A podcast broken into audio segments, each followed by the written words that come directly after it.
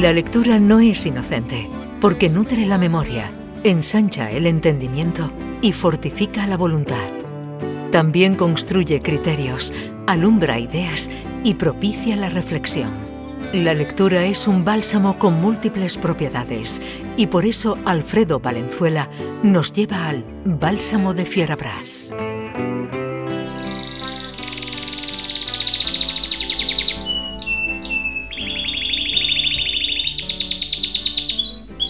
Naturalmente no soy yo ese. ¿Y esto a qué viene, Alfredo? Tra- Traído el canario y... Aunque yo, yo sé hacerlo de manera aproximada, ¿eh? Mira, verás. A ver, Míralo, escucha, escucha. Ese es sí un yo, ¿eh? virtuoso. ¡Qué maravilla! Es una faceta desconocida, te puede ganar la vida. Eso, eh, Doblando de gente de campo, que sí. Eso- La gente eh, de campo le gusta He hacer. doblado películas de Tarzán. ¿eh? Ah, ¿A Tigre lo sabes hacer también? Aquí donde me ve. Oye, es que hoy vamos a hablar de pájaros, que por cierto viene muy a propósito con el tema que habéis tenido esta mañana del turismo británico, porque los más locos del mundo por los pájaros son los británicos, que tienen una amplia tradición. Bueno, pues Sí. no sé si hasta alguna parte de Doñana se llegó a comprarse con donaciones privadas de amantes de los pájaros, o de alguna organización como la SEO, la Sociedad Española de Ornitología, que- eh, o alguna de estas británicas, ¿no? Que por cierto, Jesús, eh, habría que hacer un día, tendríamos que calcular un día la cantidad de, de cientos o de miles de páginas que se leen eh, sin salir de este programa. O sea, la gente que viene aquí, como Carmen, como David Hidalgo y, y sobre todo como Maite, que me tiene sorprendido todas las semanas, porque yo el libro que traigo hoy para comentar se titula eh, La conducta de los pájaros, que es de una científica norteamericana, de una ornitóloga norteamericana que se llama Jennifer Ackerman sí. y que está bellamente editado por la editorial Ariel, que como tú sabes es una editorial consagrada al ensayo, pero también a la divulgación científica como esta, porque te acuerdas que la semana pasada ya empezamos hablando de ciencia y quería yo haber metido también como una cuña este libro la semana pasada, pero mira, mejor porque así ahora lo, lo comentamos con más reposo. El libro que digo es extraordinario, editado en tapadura, con sobrecubierta y una cubierta preciosa donde están seis pajaritos, cada, casi cada uno de un color, compartiendo muy bonita, una y todos como Muy si bonita. estuvieran de tertulia. Qué buen rollo, ¿eh? Sí, sí, y de buen rollo, pero es que esa es la cosa, que buen rollo por un lado y, y- y- y me he acordado también mucho leyendo este libro de Alfred Hitchcock y sus pájaros, Uy, ¿no? Porque aunque incluso Ackerman hay una especie que creo que anida en, en Nueva Zelanda, que cuando te acercas y está con las crías, se, se te tira en picado y es capaz hasta de pegarte un picotazo, o sea que, que a lo mejor um, Hitchcock se inspiró, se, se inspiró en la realidad.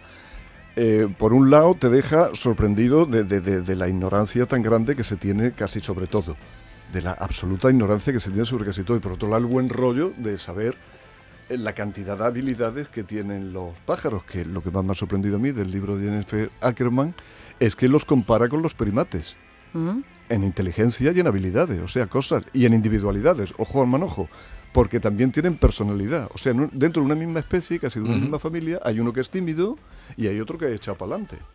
Y hay uno que es juerguista y hay otro que es depresivo, Fíjate. por decirlo en, en palabras... Como el pato no- Luca, sí, el pato sería- Dona. sería muy retraído, efectivamente. lo hago El con- tío Gilito. eh, eh, es un libro que casi deja...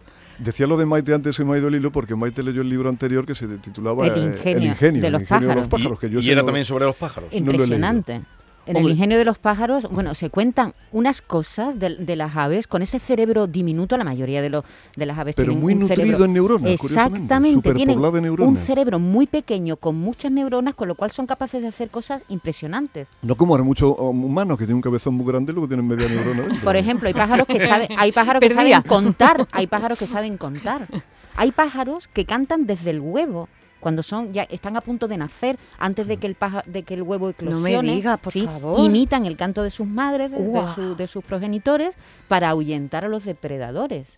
Hay pájaros, eh, como, como digo, que tienen una memoria tan grande, tan grande, tan grande, o una capacidad de vuelo como, como el vencejo, que no se para nunca en el suelo hasta que prácticamente muere. No como el milo que van dando a todos lados. Exacto, Anda más o que yo. como el- es decir, que hay tantas curiosidades. Son, son Este libro he empezado a leerlo, el, el que tú traes hoy, pero el anterior, El ingenio de los pájaros, es de verdad impresionante. Qué Yo bueno. A mí me Y, gusta mucho. y no aves. deja de ser, Maite me dará la razón seguro, pura literatura. Porque Sí, al sí, fin y al cabo lo que hace es contar muchísimas Bien historias escrito, sí. de gente desconocida además Sí. en este caso, porque como pájaros decimos pájaros, pero es que son más de 10.000 especies Claro, las que hay. O sea, mira cuenta historias de Pero- gente desconocida y además son auténticos personajes. Sí, sí, sí. Sí. Tal y como lo, tal y como lo cuenta esta, esta Jennifer. son auténtico- auténticos personajes. Por ejemplo, hay al- algunos que se dedican a hacer obras de arte. O sea, que seducen a la pareja o tratan de seducir. El cortejo Sí. consiste en hacerle unos enramados especiales, pero es que se ha Mira. definido, se ha descrito, mejor dicho, científicamente, el caso de uno de ellos que eh, vivía enfrente de un artista que trabajaba con cuentas de vidrio y el pájaro, o bien por motu propio, porque se fijaba en el artista, hizo un mosaico clasificando las cuentas de vidrio, que le robaba además al artista este por colores. Hay Por colores. muchos pájaros Sí, sí. ladrones, hay muchos que roban. Y, la, y la propia Ackerman eh, Sí. se encontró con un enramado de estos, de cortejo nupcial, que incluía eh, tornillos, chapas de cerveza, canicas de Rollo vidrio, industrial, rollo industrial. Y, y trozos de- arte povera, arte, ar- ar- arte povera, arte povera. Increíble lo que, lo que estás contando. Bueno, pero eso, eso, que, que si me apura, es lo más anecdótico, porque cuando describe que el canto ese que nosotros que creemos que viene desde el nido, de- desde el propio huevo, Algunos, muchas veces, algunas aves, algunas ¿no? especies, otras no, es aprendido, Jesús, y es aprendido con un tutor, o sea, con un maestro de canto que te dice lo que tienes que cantar, cómo lo tienes que cantar y para lo que sirve. Y tienen tal variedad de interpretaciones y de cantos que, por ejemplo, algunas especies, cuando viene un depredador, no es que den una voz de alarma, como yo suponía, que es lógico, Sí. cuando empiezan a chillar así como histérica en estos documentales que hemos visto de la selva y todo eso, que empiezan a pegar unos chillidos tremendos, y se van. No, no, no, no, no, No, es que te pero- dicen qué tipo de depredador viene, Ah, lo que está haciendo en ese momento y el daño que puede llegar a causar. O sea que en un momento dado puede haber un bicho que diga, bueno, pues ese a mí no me va a hacer daño. porque vamos, que última prácticamente rama". una especie de lenguaje, Esa- la etología habrá estudiado Oye, esto. y hay una cosa que me encanta, Jesús. Hay un porcentaje muy alto de pájaros que cantan a dúo, Anda. que hacen duetos. Ajá. Y que curioso, tiene- y ¿no? que- y- Que y- se ponen de Pero para pasárselo bien o para o para todo, Para todo. para todo, porque el canto lo Qué utilizan bien. para muchas cosas. Oye, vamos a aplicar. Pero es que esto. cuando uno está- es que cuando la- los córvidos, por ejemplo, los cuervos son uno de los que lo hacen. Cuando uno está deprimido, van y te acicalan. O sea, que te quitan las plumas feas, te ponen guapito, Te- te- sí. quitan el polvo que tengas encima. No solo eso, y, y habréis visto, porque yo eso sí lo he visto, algunos pájaros que se dan el pico. Sí, Sí. darse el El pico viene de... viene el de ahí, pico. ¿no? Es que- no, es que se están yo. besando, efectivamente. Se están besando. Eso lo hacen mucho lo- los córvidos. Y cuando uno está deprimido o está fastidiado por cualquier cosa, porque tú sabes también que hay algunos que conservan la misma pareja hasta el fin de Sí, los sí, días. sí, sí, sí. que creo que son las cigüeñas, no sé si los cuervos también y alguno más, pero además que no se le ocurre buscar una pareja hasta que no fallece la suya. Ajá. Y algunas veces ni en ese caso. Renuncian ya... Que, viudo. que- que a- son... a tener pareja. Que Pero mantienen cosas- la fidelidad. Sí, sí, pero hay cosas más, más, más llamativas todavía que te ponen la, piel- la piel de gallina, nunca mejor dicho, en este caso. Porque algunos tienen el, el principio de empatía, lo han desarrollado. Que esto ya, bueno, yo no sé si algunos Hombre, si un también. cuervo está de bajón y viene el otro y lo arregla, eso es empatía, ¿eh? No, pero más aún, pero empatía con conocimiento, quiero decir. eh, el arrendajo euroasiático, por ejemplo, está pendiente de su pareja hembra. Que, por cierto, luego que no se me vaya el tiempo sin decir que también se han, en- algunas especies han intercambiado perfectamente los roles de macho y hembra y es una cosa asombrosa. El, el arrendajo euroasiático este está pendiente de su pareja y Sí. la corteja llevándole comida. Pero los pájaros, como las personas, les fastidia mucho repetir siempre la misma comida. Ahí yo soy poca persona y poco pájaro, yo soy capaz de estar comiendo cocido siete días seguidos. Y pero bueno. aceituna seguida. Y aceituna alineada todos los días, pero eso es una excepción. Entonces, este, este macho está pendiente de la hembra y, y de lo último que ha comido, por ejemplo, en ese día. Y entonces le acerca comida, pero no la que ha comido, sino que le busca otra. Y está Oh. pendiente de su gusto y ¿Cuántas nos conformaríamos con menos, eh? Eh, qué barbaridad. Y, qué- y lo curioso, lo que, lo que contaba Ackerman en el primer libro, en El Ingenio, es que este tipo de inteligencia se ha descubierto desde hace muy poco tiempo. Es decir, que Y nos asombra a nosotros lo del metaverso. Sí, sí, que, que- ya que- ven, que ya no ha habido hasta hace muy pocos años investigaciones que, que, Que bueno, que descubran todo el mundo fantástico que tienen. Sí, pues como dice de Jesús, dos- menos de metaverso y más pájaros, De ¿eh? los dos últimos decenios, la mayoría de las cosas que estoy contando ahora, en los dos últimos decenios, como mucho en, en los tres últimos, y además se han descuidado zonas como, por ejemplo, eh, de- de- del, del cono sur, de Latinoamérica, muchas, que, y es donde han encontrado estas cosas fantásticas que te decía de lo... Pero se, cen- se centra en algún territorio. No, no, no habla de todo el mundo, habla de todo el mundo. Bueno, son 10.000, tampoco habla No- de no puede 10.000 hablar de todos, pero claro. habla muchas veces de familias, otras de especies y algunas de individuos curiosos que son los que han despertado el interés de los científicos por tener unos comportamientos asombrosos o inexplicables. Eh, también eh, lo que decía Maite de que ha sido du- durante los dos últimos decenios porque también se han desarrollado las herramientas precisas para, para estudiarlo, porque se requieren una, una, una- una tecnología muy avanzada y además pues si le colocas algo a un pájaro pues que te responda, en fin, que no Oye, ¿no tecnología. ese trabajo? Tú imagínate, tú te vas con una grabadora a grabar el canto de, de- de un pájaro, ¿no?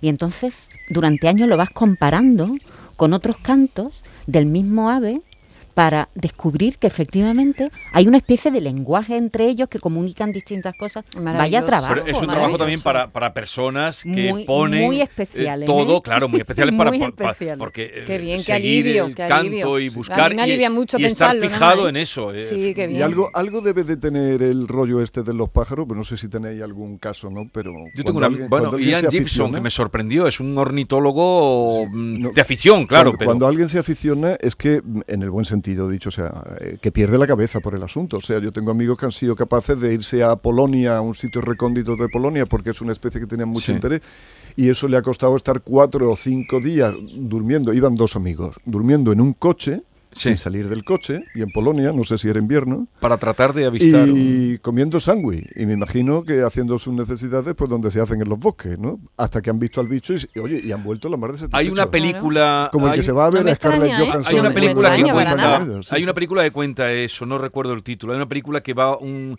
mayores de, de ornitólogos que se juntan para ir a ver, avistar un pájaro y que se, eh, se hacen truculentas mm, eh, equivocaciones entre ellos. Hay una, no recuerdo qué título es. Hay una película de eso, de ornitólogos yendo a ver eh, y algunos ven nada y otros ven algo y otros lo imaginan. No Bueno, hace falta ser un ornitólogo, pero yo siempre no recomiendo falta. que nos fijemos en las aves. Sí. Que muchas veces pasamos por las ciudades, estamos en nuestras Ya el casas. mero nos ejercicio asomamos- de observación nos es asomamos a la ventana Y, y, no decimos nos, pájaros. y no nos fijamos. y Mira, sin si embargo, cuando tú te fijas, descubres cosas alucinantes. Yo tengo una familia de mirlos que, que viven Muy conmigo. curiosos los mirlos, ¿eh? Muy curiosos, Muy curioso. muy curiosos, que viven conmigo y entonces yo veo cómo nace el polluelo, cómo se desarrolla, cómo cantan. Cómo lo echan del hace- nido y para que hace muy- aprendan cosas, luego me hace lo muy recogen. feliz, me Es hace muy feliz eso. Y entonces que nos, que nos fijemos en las aves. no hace En eso y en los árboles, No, no- no en sé si habéis todo. estado alguna vez en un país civilizado, cuando digo civilizado, el más civilizado del mundo, No. el más civilizado del mundo, como Suiza,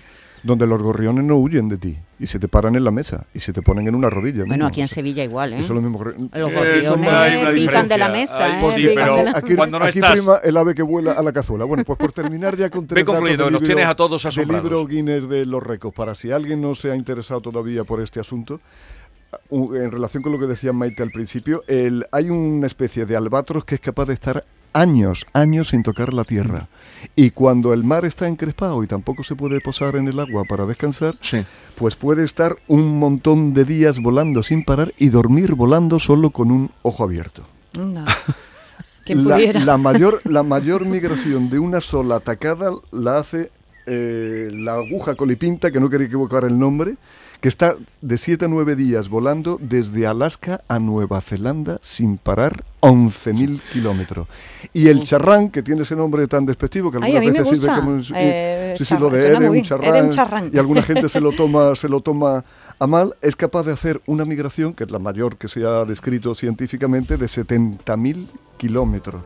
De tal modo que en 30 años de vida el tipo es capaz de hacerse 2 millones y medio de kilómetros, más que muchos camioneros.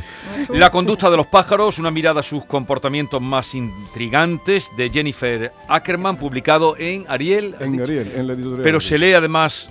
Es pura literatura, a mí me lo ha parecido, porque en este caso, en este caso la traducción es que es muy buena y esas cosas se notan. Y Se tú notan querías hablar hoy de. Unamuno. Pues ya me No, dirás.